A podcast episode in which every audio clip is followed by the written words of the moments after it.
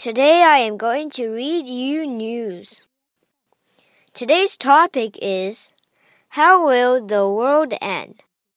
Killer robots is a big threat to humanity.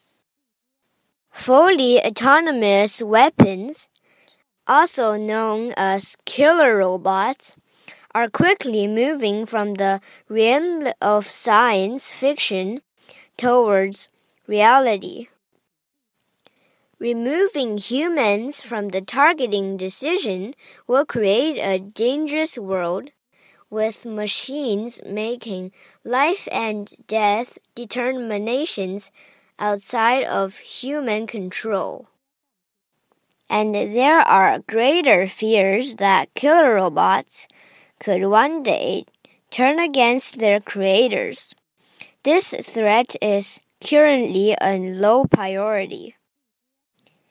全自动武器也被称为机器人杀手，它正迅速从科幻小说走向现实世界。